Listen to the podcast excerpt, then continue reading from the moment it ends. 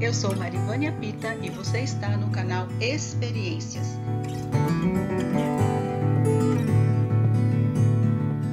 Você está no quadro Ele é Amor.